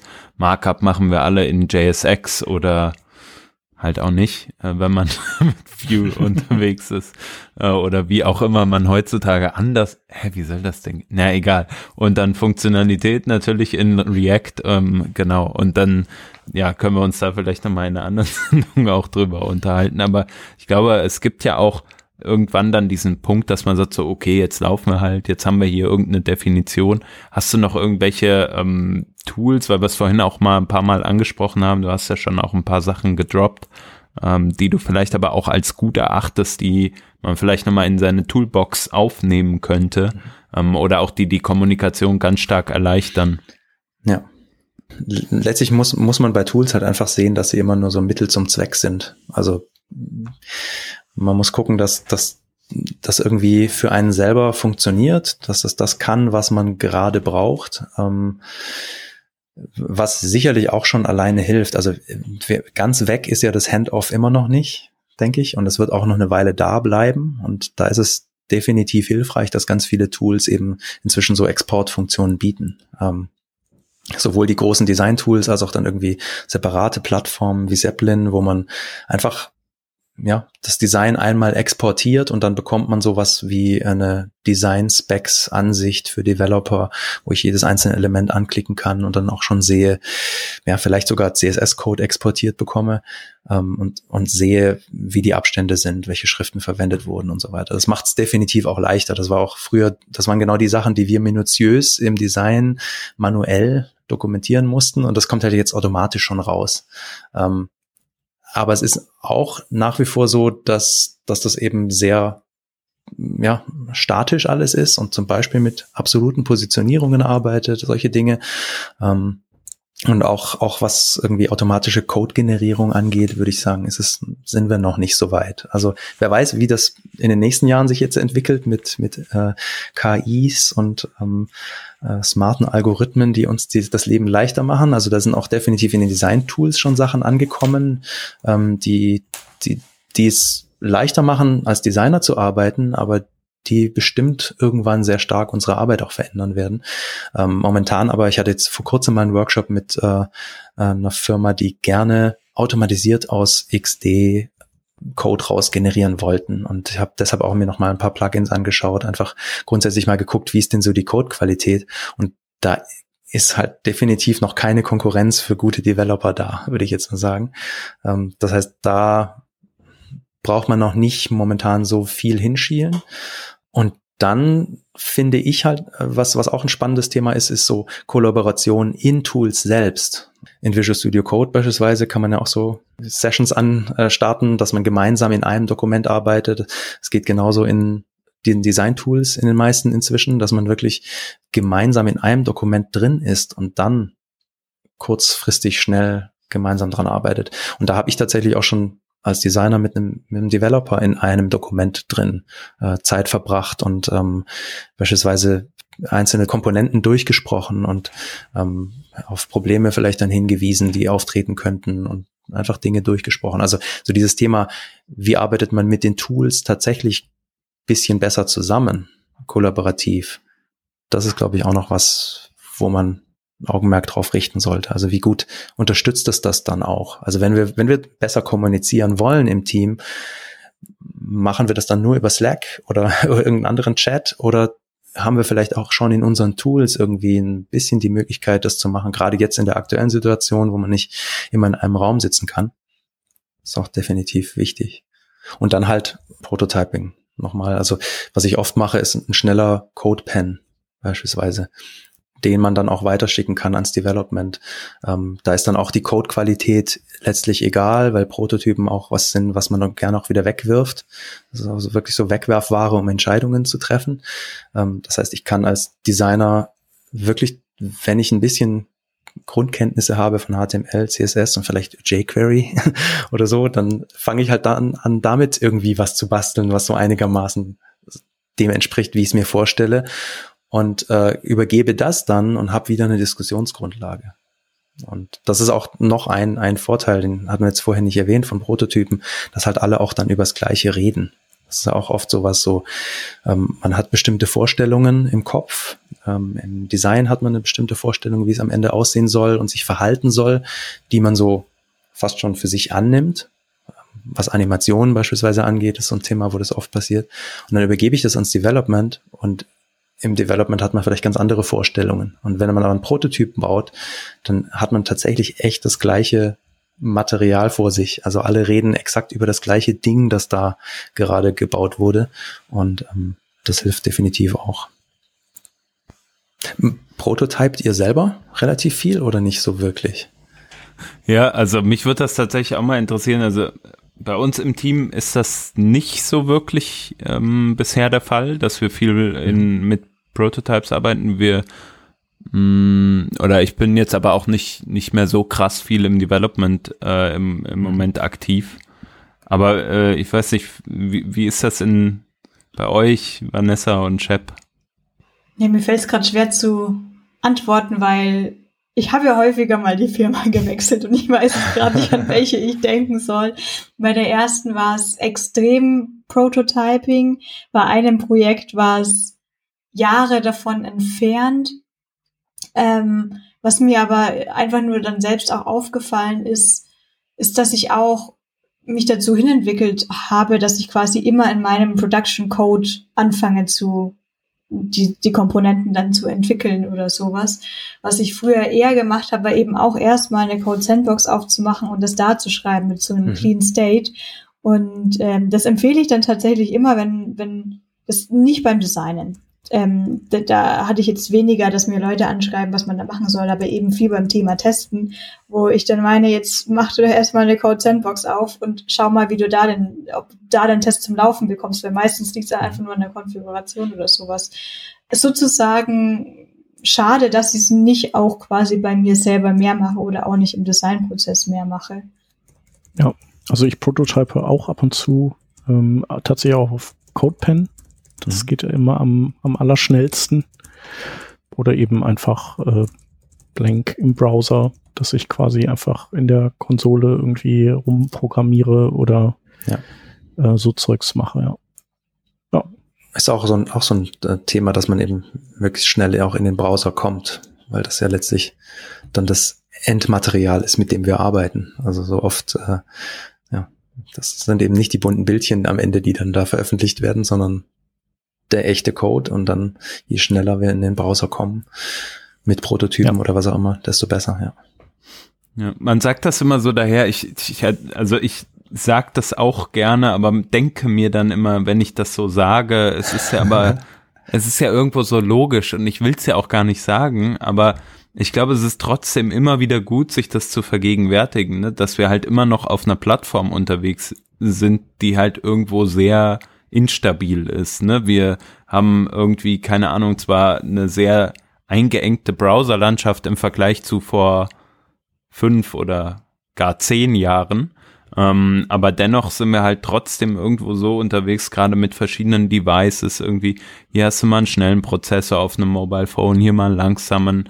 Ähm, dann gibt's irgendwie kein ordentliches Scrolling auf verschiedenen Browsern, weil du halt irgendein Hakeln hast oder irgendwas, wenn du da deine Parallax-Effekte haben möchtest oder ähnliches. Ähm, und das finde ich dann schon also dem muss man sich halt einfach irgendwie immer bewusst sein, dass man halt in so einem Unterschied, in so unterschiedlichen Environments unterwegs ist. Ja. Manchmal vergisst ja. man das vielleicht. I don't know. Ja. Manchmal mhm. schöpft man dadurch ja auch die Möglichkeit nicht aus, weil man halt vielleicht im Design und auch ganz, ganz am Anfang im Konzept ähm, gar nicht so richtig drüber nachdenkt, was da alles inzwischen möglich ist. Oder ob das, was man sich ausdenkt, am Ende gut umsetzbar ist, was an Sensoren zur Verfügung stünde oder was auch immer, mit dem mhm. man was Spannendes anfangen kann. Also so dieses, da schränken wir uns halt manchmal, denke ich, auch ein bisschen ein, weil wir alles versuchen, so ein bisschen zu streamlinen, den ganzen Prozess. Und die Webseiten dann natürlich auch alle ähnlicher werden und man ihnen allen ansieht, dass sie aus Komponenten zusammengebaut werden, die standardisiert sind und ähm, ja, man, man sich ja dann halt gar nicht so wirklich überlegt, was kann ich denn mit dem Material, das ich da so vor mir habe, eigentlich anfangen. Und eigentlich ist es ja das genau das Material, mit dem wir arbeiten, dann im, im Web. Und äh, ja, da, da würde dann der ein oder andere Prototyp vielleicht auch ganz früh in der Phase mit dem Development zusammen einfach helfen. Zu sagen, was, was, was haben wir denn da zur Verfügung, um, um irgendeine kreative, neuere Lösung zu finden und nicht eben das ihr Standard-Template wieder zu verwenden und ähm, einfach nochmal oben ins Slider in die Seite reinbauen und fertig, sondern ja. ja. Ja, manchmal ist ja auch cool, wenn man dann über den Prototype hinausgeht, gerade für sowas, was du jetzt sagst, ne, welche Sensoren kann ich verwenden oder ähnliches und irgendeine Art Spielplatz hat, auf dem man irgendwie ja, unterwegs genau. ist oder sowas. Die eigene Website zum Beispiel. Ist auch Beispiel so ein schöner, ein schöner Spielplatz. also habe ich tatsächlich, da habe ich meinen ersten Service Worker eingebaut, ähm, verschiedene andere Sachen zum ersten Mal ausprobiert, irgendwie Code, Syntax Highlighting eingebaut, alles Mögliche. Ähm, und das ist ja was, wo sowohl man im Design, also, also wenn ich irgendwie ähm, mir als Designerin vorstelle, ich äh, möchte jetzt ein bisschen Coden lernen, dann ist eine Website perfekt, weil die ist ja Code. Und umgekehrt genauso auch, ähm, wenn man irgendwie als Developer dann bisschen mehr lernen möchte zum Thema Design, ist auch da dann die Website, die eigene persönliche, perfekt. Auch so ein bisschen in sich in Themen einzuarbeiten, die halt abseits von dem sind, was man so im Standard äh, in der täglichen Arbeit macht. Weil oft sind wir dann doch irgendwie eingeschränkt und können eben nicht äh, mal einen Service Worker einbauen in ein Projekt, nur weil wir gerade Lust drauf haben. Und ja. Obwohl, obwohl das ja viele so machen, tatsächlich. okay. Also gibt ja schon viele Spieltrieb-driven Development, ne? Da kommt aber der Scrum Master, wenn, oder die Scrum Masterin, wenn die das dann mitbekommen, dann gibt's auf gibt's die ein Finger. paar Ohrschellen. Ja. ja. Auch ein interessantes Thema. Äh, wie kriegt man sowas in den Griff? Aber anderes. ja. Ich habe noch eine Frage, da äh, das, äh, da machen wir vielleicht noch so einen kleinen, so einen halben Schritt zurück und zwar, was ich noch so ein bisschen als äh, unentdecktes Land sehe, ist, ähm, also es gibt ja viele Lösungen und Tools und auch Prozesse, wie man statisches Design eben rüber transportiert in die Entwicklung und möglicherweise sogar aus der Entwicklung wieder teilweise zurück. Hm. Aber dieser ganze Aspekt des äh, Motion Designs, du hast das vorhin so ein bisschen angerissen, dass man, ja, dass es dann hilft, einen Prototyp zu bauen, damit man diese Dinge auch ähm, also damit, damit auch diese ungesagten und nur gedachten Dinge irgendwie sich manifestieren und man dann eben darüber reden kann. Also da finde ich passiert sowohl auf ähm, ja Design-Seite irgendwie meistens nicht so viel. Mhm. Ähm, so wie auch so States, so verschiedene Zustände ja auch gerne mal vergessen werden, aber bei Motion Design, da ist dann also meistens hat man da gar nichts und dann muss man eben sich irgendwas erarbeiten und meine Frage wäre, hast du schon mal erlebt, dass Motion Design so richtig strukturiert angegangen wird und mit welchen Tools machen die das dann, dass die das sozusagen, also wo prototypen die das drin und wie kann der Entwickler das dann auslesen und übernehmen? Mhm. Es ist, ist definitiv ein, ein, schwieriges Thema irgendwie, weil es, ich in den meisten Projekten es auch mitbekomme, dass, dass das halt auch was ist, was entweder im Design nicht ganz gedacht wird oder auch vorausgesetzt wird, dass man irgendwie sagt, ja, die, diese Bewegung oder Transitions, da gehen wir jetzt mal davon aus, dass das schon so umgesetzt wird, wie wir es uns grob vorstellen. Da sind die Design-Tools aber auch inzwischen besser geworden. Also lange Zeit war ja letztlich dann auch ähm, die Frage, kann ich außerhalb von Flash überhaupt irgendwelche Animationen machen im Web? Ähm, inzwischen geht das ja schon. Also die meisten Browser äh, sind oder auch die meisten Rechner, Devices sind stark genug, um das zu, hinzubekommen. Aber auch die Design-Tools werden da besser und man kann in, in den meisten Design-Tools inzwischen Animationen und Übergänge sehr einfach prototypen wieder Beispiel XD, da gibt's sowas Auto-Animate nennt sich das, das animiert im Grunde von einem Zustand zum nächsten rüber. Ist eigentlich sowas wie eine CSS-Transition. Und wenn ich das anlege, animiert es mir die Größe, die Position, ähm, die Deckkraft, solche ähm, Eigenschaften.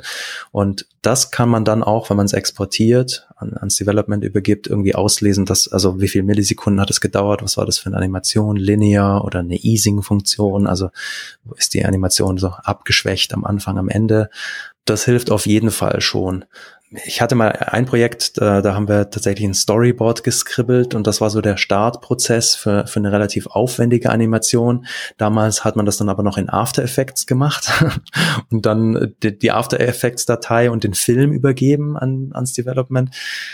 Ist auch nicht optimal, weil dann muss man wieder ähm, mit After Effects klarkommen und da dann irgendwie die Werte auslesen. Das ist definitiv, würde ich sagen, nicht mehr der Weg, den man gehen sollte. Ähm, es gibt die ein oder anderen Tools, die dann auch HTML exportieren, aber auch das ist nicht unbedingt brauchbar. Also die Frage ist tatsächlich, wie setze ich das dann um? Weil na, gerade wenn es um Timeline-basierte Sachen geht, die man am Ende umsetzt mit einer JavaScript-Bibliothek äh, wie äh, GreenSock, GSAP, da ist es halt wirklich schwierig zu sagen, wie choreografiere ich das jetzt als Animation, auch so Parallax-Animationen im Design, ohne dass ich da nur ein Filmchen bastel und irgendwas wie, wie schaffe ich da was, was tatsächlich weiterverwendet werden kann?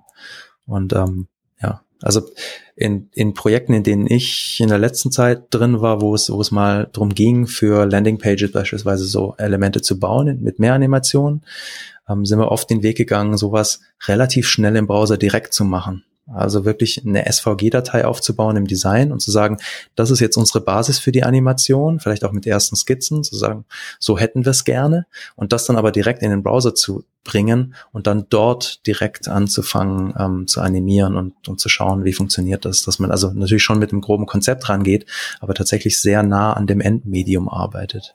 Und ähm, ja, vielleicht, vielleicht kann das auch ein Ansatz sein. Dann bräuchte man idealerweise natürlich äh, irgendwie so ein Hybrid aus Design und Developer, wo, wo man dann weiß, die, die Person, die bekommt es hin, sowohl den, den gestalterischen äh, Animationspart irgendwie hinzubekommen, als auch das zumindest mal so auszudrücken im, im Code, dass es am Ende ja, zu was Sinnvollem wird und irgendwie so ein besonderes Ergebnis bei rauskommt. Aber es ist definitiv schwierig, ja. Ich wollte noch kurz sagen, für so kleinere Animationen finde ich auch ganz klasse ähm, Lottie, ähm, ja. eine Library, die man ja auch, ähm, auch zum Beispiel native in Apps einbauen kann oder ähnlichem. Und da kann man ja, soweit ich weiß, auch aus After Effects raus exportieren. exportieren. Ja. Ähm, klar benötigt das dann auch immer die verschiedensten Optimierungssteps, damit das nicht die CPU äh, komplett ähm, kaputt crusht, aber grundsätzlich das Ergebnis ist halt dann genau das, was man sich halt irgendwie wünscht für äh, aus aus Designer-Sicht. Da muss man halt auch einfach sagen, dass es halt im Development teilweise extrem aufwendig werden kann, ähm, ja. so Details auch richtig schön zu gestalten. Eine Sache, die mir da immer im Kopf ist, ist dieses Like-Icon von äh, Twitter beispielsweise, wenn man da draufklickt, dann diese tolle Animation, die da äh, im Hintergrund passiert. Ähm, es gab's, wurde ja dann auch mal in CSS nachgebaut. Geht natürlich alles, aber wenn man das für alles macht, ist man halt recht lang unterwegs, glaube ich. Da kann dann so ein, sowas total helfen, habe ich in den letzten Jahren gelernt. Hm. Wo kann man bei YouTube auf was drücken und dann kommt eine Animation? Mm, ich meinte Twitter. Wenn ich YouTube ah, gesagt habe, ist das äh, völlig falsch. Genau. Bei, bei Twitter ähm, auf das Like-Herzchen äh, ähm, und dann gibt's so wird Konfetti. es so von innen Echt? so schön. Dann gehe ich doch gleich mal zu Working Draft und, ja. da haben bestimmt erstmal alles durchliken. Yay. Zehn Designer und zehn Developer haben da bestimmt dran gearbeitet bei Twitter. Mehrere Wochen. Für die eine Animation. Es Aber es ist gelungen. Eine, es ja. gab mal eine iOS-App.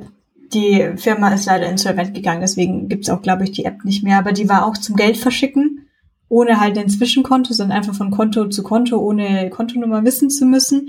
Und jedes Mal, wenn man so, so ein Mittagsessen Beitrag, so ein 10 Euro rübergesendet hat, dann kam da eine Animation mit Sternchen und Pipapo und richtig toll. Ich wollte den Leuten nur noch Geld verschicken, um diese Animation zu sehen.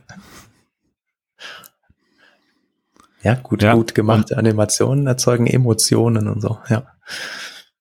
Genau das bringt, äh, bringt ja dann auch die Leute dazu, irgendwie das wieder zu mögen, das Produkt, was man erzeugt. Also es lohnt sich da auf jeden Fall rein zu investieren.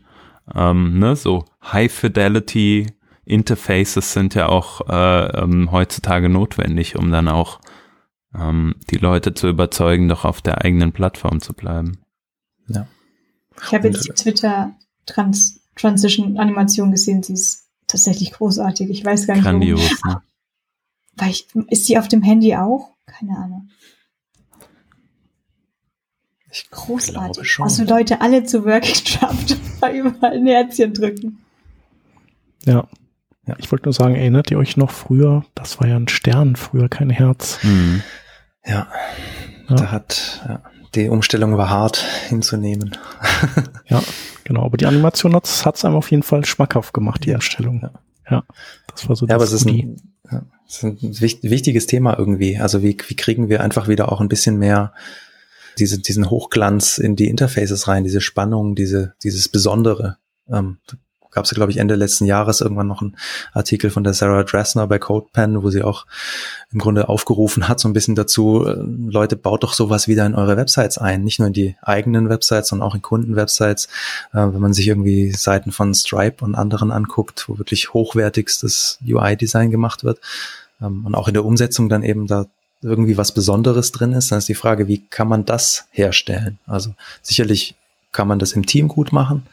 Ähm, Frage ist, hilft es dann, jemanden zu haben an der Schnittstelle? Also dieses Thema Design Engineering, ähm, das ja, oder UI Engineering, je nachdem, wie man es nennen will. Also, dass man irgendjemanden im Team hat, ja, der eben beides macht und dann für genau solche Kleinigkeiten auch manchmal vielleicht nur zuständig ist, um ähm, ja, oder Creative Technologist oder wie auch immer man es nennt. Vielleicht kann das auch helfen. Also nicht sicherlich nicht für jedes Team und jede Zusammensetzung. Ähm, ja, definitiv. Aber ich glaube, meistens scheitert es ja auch so an, an den Entscheidern, die lieber so, mach, mach das mal so wie die da drüben, die sind erfolgreich, dann machen wir das am besten auch so. Ja. Genau. Aber ja, man kann ja dann trotzdem noch so ein paar Sachen da rein sneaken. Cool. Ähm, haben wir denn, äh, haben wir denn dann den, den Topic so zwischen Austausch zwischen ähm, entwickelnden Personen und aus dem Designbereich auch so weit abge ähm, ackert oder fällt euch noch, habt ihr noch ein Thema, über das, das wir noch auf jeden Fall sprechen sollten? Vor allem bei dir, Matthias, ist die Frage natürlich platziert. Ich hätte an den Matthias noch eine Frage und zwar, ob er das Tool äh, Webflow schon mal benutzt hat was er davon hält. Das ist ja quasi so, so Low-Code, äh, Frontend äh, Programmieren. Ähm, so, das ist ja, glaube ich, so deren Versprechen. Also die gehen schon so ein bisschen die sind schon codiger als so ein Adobe XD, glaube ich, mhm. aber eben nicht so trotzdem halt äh, so wenig wie möglich. Und angeblich soll da ja Supercode rauskommen und da, da arbeiten ja auch äh, viele Leute, die einiges auf dem Kasten haben. Also mhm. Ähm, habe ich in letzter Zeit tatsächlich mir nicht angeguckt, genauer. Also nicht so, dass ich es irgendwie jetzt ausprobiert hätte, aktiv was gebaut hätte damit oder sowas. Ähm, es ist schon eine Weile her, dass ich es auf hatte. Ähm, weiß halt nur, dass ja, es tatsächlich so ist, dass man im, im Browser es zusammenbaut oder auch aus vorgefertigten Komponenten es zusammenbaut und die Qualität insgesamt wohl relativ gut ist, was dessen, was man rausbekommt.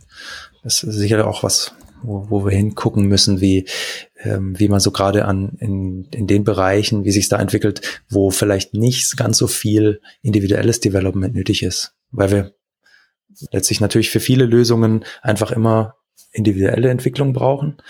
Aber es gibt ja dann auch Anwendungsfälle, da lohnt es sich dann auch nicht, ähm, äh, wirklich eine, eine 50-Mann-Agentur zu, zu beauftragen, was zu bauen. Und gerade für solche Sachen, glaube ich, werden die Tools auch immer besser. Dass man gerade mit, mit Webflow sich ähm, eine kleine Webseite zusammenbastelt. Ja, sicher. Ich kenne da jemanden. Ähm, unsere ja. Landingpage sage.live ist in Webflow gemacht von ah, unserem Designer ähm, das HTML und CSS, was da rausspringt, hat mich jetzt quasi noch nie dazu gebracht zu sagen, ja, stopp halt, sondern ich schaue das halt von Zeit zu Zeit an und denke mir, ja, das, das, das passt alles und ähm, schaue halt irgendwie ein bisschen auf äh, schemantisch und auf Klickbereiche. Mhm. Also wenn jetzt irgendjemand auf die Seite geht und sie komplett kontrolliert, vielleicht findet man da auch was. Ich bin jetzt nicht die ganze Zeit hier mit, also am, am Nachgucken. Äh, ein paar Sachen, die der Designer quasi dann auch mit mir in Kommunikation dann wiederum hatte, waren dann eben Browser-Kompatibilitäten, waren das für ein Wort. Also wenn es dann irgendwie um die fancy Sachen geht, wie es irgendwie ein ja. Backdrop-Filter oder sowas ist, wo, wo ich dann eben auch sage, hey, da, wir können, da gibt's so ein Ad-Support-Dingens und dann kann, dann, dann, wir brauchen für den Firefox eben eine, eine Alternative, weil der Firefox diesen Filter nicht hat. Ähm, und dann bin ich halt da wieder dabei. Aber ansonsten bin ich da jetzt als Frontendlerin raus bei der Seite. Hm. Ist ja auch manchmal nicht schlecht, ne? Dann kann man sich äh, auf das Produkt konzentrieren und muss nicht, wird nicht immer noch irgendwie abgezogen, da äh, die Firmenwebseite zu beackern. Ähnlich auch bei Designsystemen. Ähm, die Sachen, die dann da erstmal drin sind, da muss man sich im Design eben nicht nochmal Gedanken machen. Auch im Development hat man es dokumentiert und dann kann man sich wieder um die schönen Dinge kümmern. Um Twitter-like-Animationen und solche Sachen. Genau, oder auf Twitter abhängen einfach nur. Ja, genau, auch das.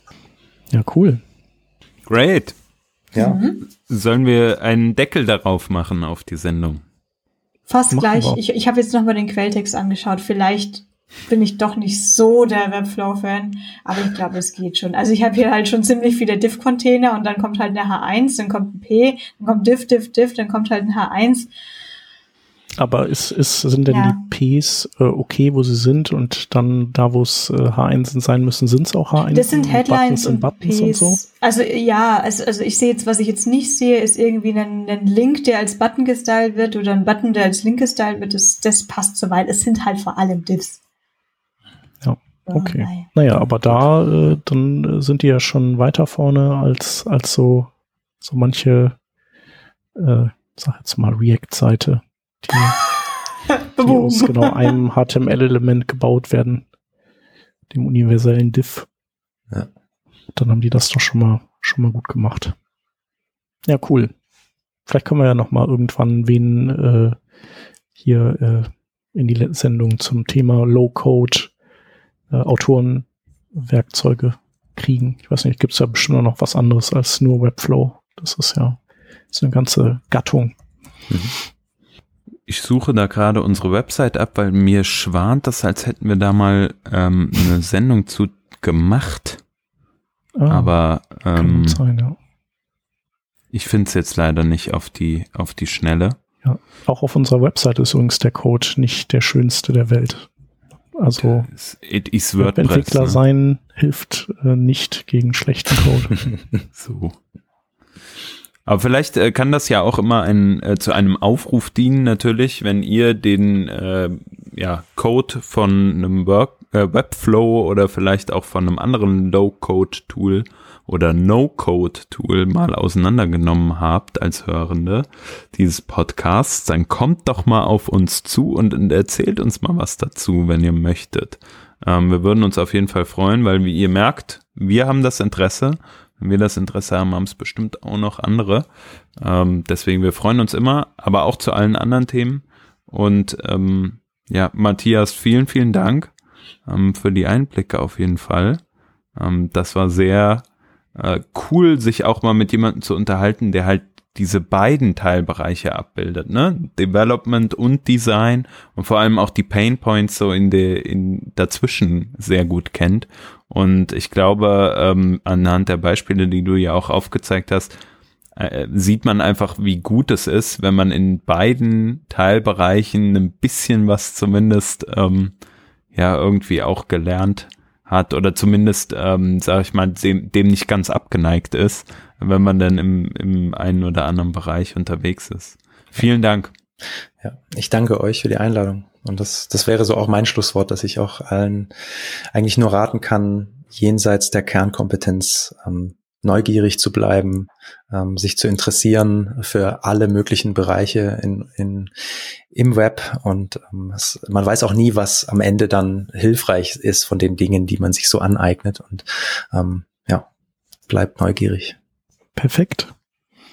Wir bleiben auch neugierig. Äh, Worum es äh, nächste Woche geht, äh, wissen wir, glaube ich, noch nicht, oder? Vielleicht ist der Peter dann wieder fit, dann könnte es um Mutation Observer gehen. Vielleicht äh, keucht er aber noch zu Hause rum.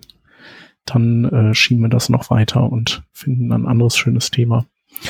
Genau. Um, wenn euch langweilig ist, ähm, es gibt ja noch unseren Newsletter, wo wir alles rein verwursten, was es nicht in die Folgen reinschafft. Und äh, dann haben wir auch unsere Cookie Bar neuerdings, wo man uns live von den Farbe zugucken kann. Tatsächlich nie beim äh, Kekse essen bislang. Aber Bislang. das wollen wir ändern. Ja, mal beim Fachsimpeln, aber auch einfach mal äh, gar nicht am Fachsimpeln, sondern am Erzählen aus dem Leben sozusagen. Und äh, auch mit Chat und äh, da gucken wir auch rein. Das heißt also, das Ganze ist interaktiv. Genau. Da am besten mal auf unseren Twitter-Account schauen. Super. Dann liebe Grüße nach, wo ist das? Wie ist der kleine Ort bei Stuttgart? Äh, Gerlingen. Gerlingen. Ja. Gerlingen, in das weiterhin grün regierte Gerlingen, äh, nach München und nach Köln. Schönen Abend euch. Zurück auch nach Diedorf. Yeah, yeah, yeah. Euch auch. Macht's gut. Tschüssi. Ciao. Ciao.